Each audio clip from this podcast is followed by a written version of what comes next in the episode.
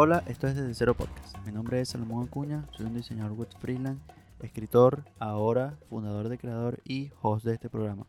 Hoy vamos a hablar sobre la importancia de publicar nuestro trabajo, porque es importante que como creativos publiquemos nuestro trabajo y vamos a hacer un repaso sobre algunas ideas, cosas que se pierden, cosas que deberíamos creer que suceden en nuestra vida y un par de ideas más que creo que la mayoría de los hispanos no tenemos en cuenta a la hora de darle un peso realmente correcto a esto de publicar nuestras ideas. Vamos a empezar el capítulo de hoy con un cuento sobre creador. Luego de muchos meses, luego de mucho trabajo, luego de mucha procrastinación, de mucho dudar, de mucho pulir, de mucho crear, lo, finalmente publicamos Creador. Creador es una cosa que existe, es una plataforma online para que creativos hispanos compartan ideas o tengan feedback y crítica a su trabajo. Y sobre todo, esperamos que podamos juntar creativos para que creen cosas, para que hagan cosas y empecemos a solucionar algunos de los muchos problemas que tenemos en nuestra región.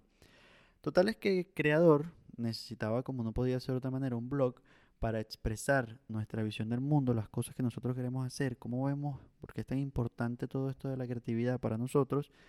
Y también queríamos que fuese una ventana para que otros creativos hispanos pudiesen tener un sitio donde expresar sus ideas. Y bueno, queríamos que esos escritores que escribieran ahí, pues fuesen pagados, que fuesen escritores pagados por nosotros, no necesariamente tenían que escribir lo que nosotros quisiéramos, pero sí que tuviesen ideas más o menos similares y que realmente aportaran valor a las personas. Y bueno, así hicimos una publicación en Twitter. Publicamos en Twitter que íbamos a que íbamos a contratar a un escritor, nos escribió mucha gente, nos escribió como 30 personas y obtuvimos muchos seguidores por eso, por lo menos por ahí salió muy bien el asunto. Nos escribió mucha gente, hubieron muchas personas que querían escribir, tal y qué sé yo, que queríamos que les pagáramos por escribir. Y bueno, al final escogimos a una persona, esta persona escribió algo, escribió algo francamente mediocre, o sea, muy malo. En, el proceso de feedback no nos pudimos poner de acuerdo. Bueno, no se publicó lo que él hizo porque de verdad que no había manera de que eso, no, eso estaba muy malo. Y bueno, eso me dejó a mí muy molesto y cuando estoy muy, muy molesto, cuando me molesto, las ideas son, fluyen de forma, bueno, impresionante. O la emoción, la ira influye en mi creatividad de una manera increíble. Y la única forma de hacer que esa ira disminuya, que esa ira se controle, es escribir. Así que me senté, escribí un artículo sobre el asunto. El artículo se llama Buena Escritura. A mí me encanta ese artículo, me siento muy orgulloso de ese artículo. Y una cosa que notamos, una idea que yo menciono en el artículo, pero también una cosa que notamos en toda la experiencia, es que la mayoría de estos escritores, las personas que estaban aplicando para escribir para creador, no tenían blogs activos, ninguno tenía blogs. Todos, la mayoría mandó trabajos de cosas que les habían pagado, blogs de otra gente, ellos escriben aquí, escriben allá, pero nada de eso podía, o sea, nada de eso representaba una ventaja frente a nadie, porque realmente todos escribían exactamente igual, todos eran perfectamente homogéneos, sin alma, personalidad ni nada, como les encanta a los hispanos. Y era terrible, todo era informativo, no había manera de destacar a nadie realmente por una cosa o la otra. Entonces estos creativos no tenían blogs, y al no tener blogs, nosotros teníamos que prácticamente adivinar cuál era la forma o sea, porque todos eran iguales y ninguno tenía blogs.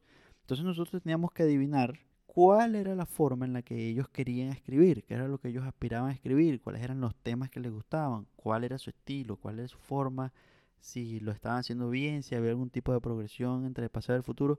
Todo eso nosotros lo teníamos que adivinar prácticamente de los artículos que nos mandaban, que eran todos exactamente igual uno del otro, cosa que por supuesto es imposible. Y yo estoy seguro que estas personas, cuando otros los quisieron contratar y quizás querían ver trabajos de cosas que habían hecho, pues le pasaba exactamente igual. Y es ahí donde los creativos pierden las oportunidades. Perdemos oportunidades porque no publicamos lo que hacemos, no publicamos lo que queremos convertirnos. Una cosa que yo menciono en el artículo que escribí es que si tú quieres escribir para Forbes, la forma de tener un trabajo en Forbes es la siguiente. compras un dominio, contratas un hosting y escribes sobre finanzas durante un año entero o dos, o tres, o los que hagan falta.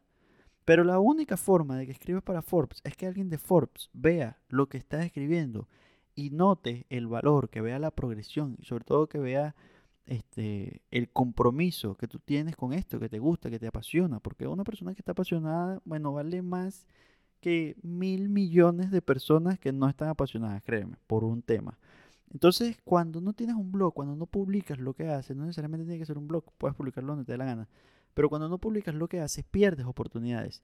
Y esto de perder oportunidades es la parte negativa de entender una idea que debería ser clave en la vida de todo creativo, que es la serendipia.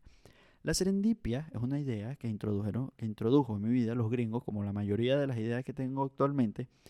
Y la serendipia básicamente es cuando te pasan cosas positivas por cosas que parecen no estar relacionadas con eso directamente. Es como cuando tú ayudas a una viejita a cruzar la calle y de repente te consigues 10 dólares más adelante. Eso es serendipia, básicamente.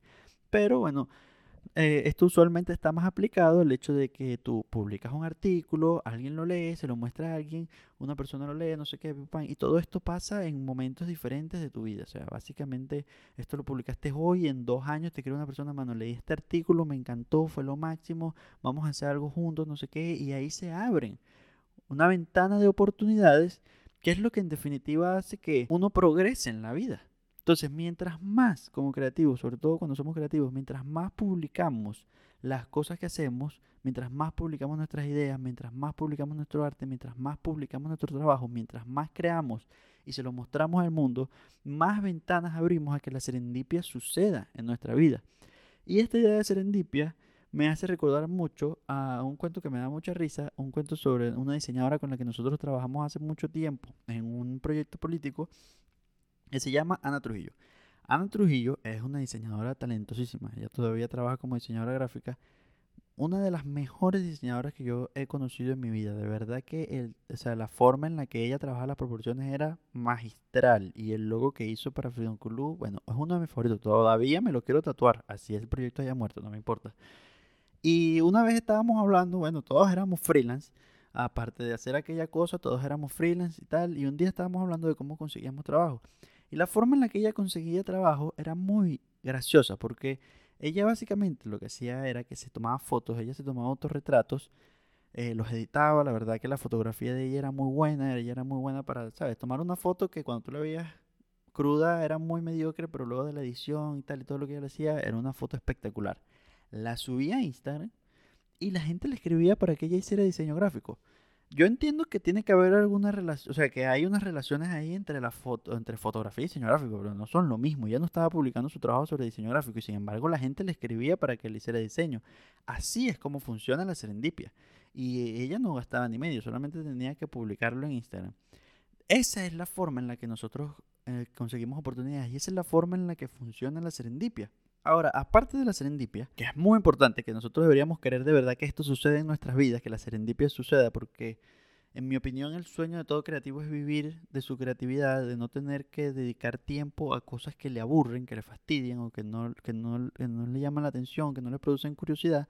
Uno siempre debería estar enfocado a lo que a uno le gusta, aquello que a uno le llama, donde uno tiene ese llamado de la creatividad. Ese es el sueño. El sueño es vivir de la creatividad, vivir de lo que uno, de lo que uno crea, de lo que uno le gusta crear, de lo que le apasiona, de aquello que uno no puede dejar de hacer, que uno está obsesionado con eso. Pero esa es solamente la mitad del sueño y ya vamos a hablar por qué. Hay una idea, ¿verdad? Que yo siempre repito que, que si tú no publicas lo que haces, básicamente no existe. Y esto tiene que ver un poco con las leyes básicas del universo. Vamos a decir un poquito porque no es exactamente así. Pero hay una paradoja que es muy popular y probablemente la escuchaste en Los Padrinos Mágicos, que es que si un árbol cae en un bosque y nadie lo escucha, el árbol se cayó. No, el árbol no cayó. ¿Por qué? Y esto la física cuántica lo demuestra. Todo lo que existe existe porque es percibido por algo, por un ser. Si el ser no lo percibe, la cosa no existe. Es así de sencillo. Esto tiene que ver con la forma en la que los átomos se organizan. Bueno, ahí hay un montón de vainas de metafísica que si uno se pone a hablar sobre eso puede durar dos horas. Pero el asunto es que esa paradoja, que durante mucho tiempo fue una paradoja, una cosa que te ponía a pensar y te revolvía la cabeza y tal y qué sé yo, bueno, ya la física moderna sabe que no, no existe la paradoja. Si el árbol cae y nadie lo escucha, si nadie nunca se entera de que ese árbol se cayó, el árbol no existe. No existe, eso no pasó y punto. De una. Todo existe solamente porque es percibido por algún tipo de inteligencia. De esa misma manera funciona este asunto de la publicación. Si tú no publicas lo que haces, realmente existe. Bueno, existe porque tú lo estás inteligiendo, o sea, técnicamente sí existe porque tú lo hiciste, tú sabes que existe, existe. Pero si nadie más existe, bueno, eso no te va a traer ningún beneficio, o sea, básicamente es como si no existiera. Pero también hay que saber que hay dos tipos de creativos, que el llamado es tan potente, tan poderoso, que hacer una cosa diferente a lo que tú quieres hacer resulta un sufrimiento demasiado intenso es muy tedioso, muy fastidioso, la vida se vuelve molesta, te deprime, bueno, hay un montón de cosas. De verdad que tu creatividad es tan potente, el llamado es tan fuerte que tú si no haces realmente aquello que te, que te está llamando es prácticamente insufrible. Pero hay otra gente que puede hacer otro tipo de trabajo y puede mantener su creatividad como algo privado, como algo que le genera una satisfacción personal, una satisfacción más íntima, pues. Y ese tipo de creatividad existe. Hay mucha gente que es así y eso no es algo malo. Pero cuando nosotros hacemos eso, nosotros estamos negando al mundo del beneficio de lo que hacemos. Y esto es una cosa que a mí me quedó muy clara con un video que subió hace mucho tiempo, bueno, hace más o menos tiempo David Perel, en donde él habla sobre el síndrome del impostor. Eh, ese es para mí el mejor discurso de David Perel de todo lo que he visto. Yo he visto muchísimos videos y he leído muchos artículos de él. Ese es sin duda el mejor porque él se llena de tanta pasión. Está hablando del síndrome del impostor. Y David habla, bueno, él, explica que realmente el síndrome del impostor es una tontería, es una cosa que nuestro cerebro hace para evitar que hagamos trabajo que es importante, porque da miedo, pero que todos realmente somos impostores, porque nunca nosotros estamos preparados para hacer cosas importantes, realmente nunca estamos preparados 100% para hacer las cosas, algún tipo de punto ciego hay, y cuando tú te das cuenta que todo el mundo es así, o sea, no te das cuenta que todos son impostores, quiere decir que nadie es impostor, simplemente que uno nunca está preparado y ya. Y él sigue hablando del asunto y presenta una idea que nosotros como hispanos, como creativos hispanos, nunca tenemos presente. Y es el hecho de que como creativos, como personas que tienen ideas, nosotros tenemos un deber con la humanidad. Nosotros tenemos un deber con nuestra cultura, con la civilización, con la humanidad completa, de compartir nuestras ideas, de crear las cosas que solo nosotros podemos crear con nuestra perspectiva. Porque así es como el mundo avanza. Nosotros agarramos ideas de otros y en base a esas ideas creamos nuevas ideas, le damos nuevas perspectivas, mezclamos esas ideas con otras ideas y creamos cosas nuevas. Eso impacta a la gente y esos impactos hace que ellos creen más cosas y así es como se construye la bola de conocimientos que hace que de alguna manera eh, la humanidad siga avanzando y solucionando cada vez más problemas y solucionamos más problemas y hacemos que las cosas funcionen. Es algo increíble, o sea, cuando yo vi eso, cuando yo vi eso, yo dije, wow, queda tan claro. Entonces, cuando yo hablaba, ahorita cuando estábamos hablando de la serendipia, cuando mencionábamos que... Eh, cuando mencionábamos que vivir de lo que hacemos es solamente la mitad del sueño, es la mitad del sueño porque tenemos que verlo desde el punto de vista egoísta, pero también desde el punto de vista en que lo que nosotros hacemos es importante para el resto del mundo también. Es bueno que nosotros podamos vivir de lo que queremos, es bueno que nosotros podamos de verdad tener un ingreso y poder vivir de lo que queremos y ese sentimiento de satisfacción individual. Pero también es bueno sentir que aparte lo que hacemos es importante para que el mundo evolucione y es así. Entonces es importante que nosotros publiquemos nuestro trabajo, no solamente para que nosotros estemos bien, sino para que el mundo pueda avanzar. Si tú quieres solucionar algún tipo de problema grande, así tú no tengas ni la más mínima idea de eso, tienes que publicar tus ideas, tienes que publicar tu trabajo, tienes que publicar tu arte, porque quizás eso tenga un impacto en otra persona que sí pueda solucionar el asunto. O quizás esa persona tiene un impacto y ve algo y dice, wow, vaya, se me acaba de ocurrir esto. Y él publica y después él impacta a otro, impacta a otro, impacta a otro, impacta a otro, hasta que finalmente impacta a la persona que de hecho resuelve el problema. Y eso también es serendipia. Así es como funciona la bola de conocimiento humano y es grandioso. Nosotros, los creativos hispanos, cuando no publicamos nuestro trabajo, no solamente nos estamos negando oportunidades a nosotros, estamos negando la oportunidad al mundo de ser mejor, de crecer, de mejorar, de que las cosas mejoren para nosotros. Estamos teniendo la mentalidad, bueno, ya luego espero poder publicar un artículo sobre eso, pero estamos siempre teniendo esta mentalidad de que, ah, yo no puedo hacer las cosas porque están estos problemas. En vez de pensar, están estos problemas, deberíamos hacer algo para solucionarlos. Para solucionarlos. Y eso es lo que hacemos cuando publicamos nuestro trabajo. Realmente estamos aportando a que las cosas mejoren, a que se solucionen los problemas. Y por último, la última idea que vamos a explorar aquí con esto de la importancia de publicar. Para ser creativo hace falta mucha valentía, especialmente si eres un creativo hispano, hace falta tener mucha valentía.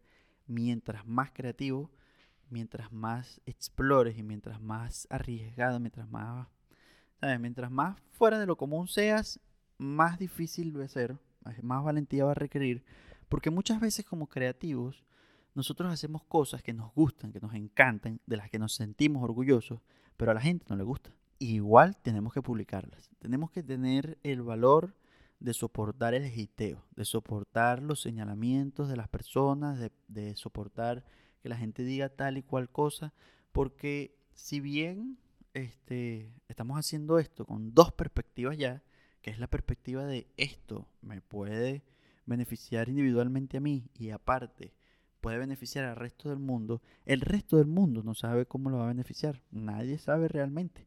Nuestro deber es solamente publicar. Cómo se lo toma la gente es responsabilidad de la gente. Pero igual hay que tener valentía porque, bueno, si, si eres relativamente famoso te van a caer encima. A pesar de que, en mi opinión, conseguir feedback este, como latino es realmente difícil. La única forma es que seas de verdad famoso. Del resto, es como si, es como si gritaras al desierto, nadie te escucha. Hace falta valentía. Hace falta valentía para que publiquemos y sobre todo siempre hay que publicar el trabajo que nos gusta a nosotros. Hay que publicar porque la creatividad no se trata de los demás, no se trata de ceder, no se trata de agradar a los otros, sino de expresar lo que nosotros pensamos, de expresar nuestras ideas, de expresar lo que nosotros queremos, lo que nosotros estamos viendo de la forma que sea, sea escrito, sea en pintura, sea en graffiti, sea en música, sea en sonido, sea en lo que sea. Lo que nosotros estamos haciendo lo hacemos solamente porque nosotros tenemos una necesidad, de verdad, natural de expresar lo que hacemos. Y hay que ser valientes para publicarlo incluso cuando sabemos que a la gente no le va a gustar. Si a ti no te gusta, bueno, ese filtro está bueno para que tú no lo publiques, pero sin embargo ahí podríamos hablar sobre el trabajo en público y otro montón de cosas. Pero si a la gente no le gusta, eso es problema de la gente. Siempre hay que publicar nuestro trabajo. Para finalizar, vamos a hacer un recuento de todas las ideas que hemos hablado. Hemos hablado sobre las oportunidades que se pierden cuando no publicamos nuestro trabajo. Hemos hablado sobre la serendipia, de cómo es importante activar los beneficios que podríamos obtener cuando nosotros publicamos lo que hacemos, beneficios inesperados, cosas que no podemos realmente inteligir, solamente podemos entregar, podemos publicar y entregarnos a que eso va a funcionar lo mejor que pueda funcionar en algún momento. Además, el Internet nos habilita para que, para que un artículo que escribimos hoy pueda traernos beneficios en cinco años. Una persona en cinco años lo leyó por casualidad. Mm, listo, este carajo es el que es. Hablamos sobre que si no publicamos lo que hacemos no existe, no existe para el resto del mundo, de repente existe para nosotros. Pero más importante que eso, hablamos sobre el deber que tenemos con el resto de la humanidad de publicar nuestro trabajo, de cómo nuestro trabajo es realmente importante. No importa qué tan pequeño, qué tan crudo, qué tan simple, nada. Lo que hacemos todo suma a la gran masa de conocimientos que hace que el mundo mejore y lo que nosotros hacemos por medio de la serendipia podría impactar a alguien que literalmente podría cambiar el mundo. Y no podemos negarle al no podemos negarle a la humanidad ni a nosotros mismos ese beneficio. Eso es demasiado egoísta. Y por último, pues hablamos sobre la valentía que es necesaria para ser creativo, para publicar. Es necesario, a veces vamos a hacer cosas que a la gente no le gusta, igual hay que publicarlo porque ah, había mucha gente que estaba en contra de los smartphones y había mucha gente que estaba en contra de las computadoras personales y había mucha gente que estaba en contra del modernismo y sin embargo mira cuánto nos hizo que el mundo cambiara. Como sea, hay que publicar lo que hacemos. Este fue el capítulo de hoy, espero que te haya gustado, espero que te hayas llevado un par de ideas para pensar. Si te gustó, pues dímelo, coméntame, escríbeme, mándame un tweet, lo que sea. Si no te gustó, más todavía, por favor. Me gusta que me den feedback, me gusta que me critiquen. Es difícil conseguirlo, en serio. espero escuchar de ti y bueno, nos vemos la semana que viene.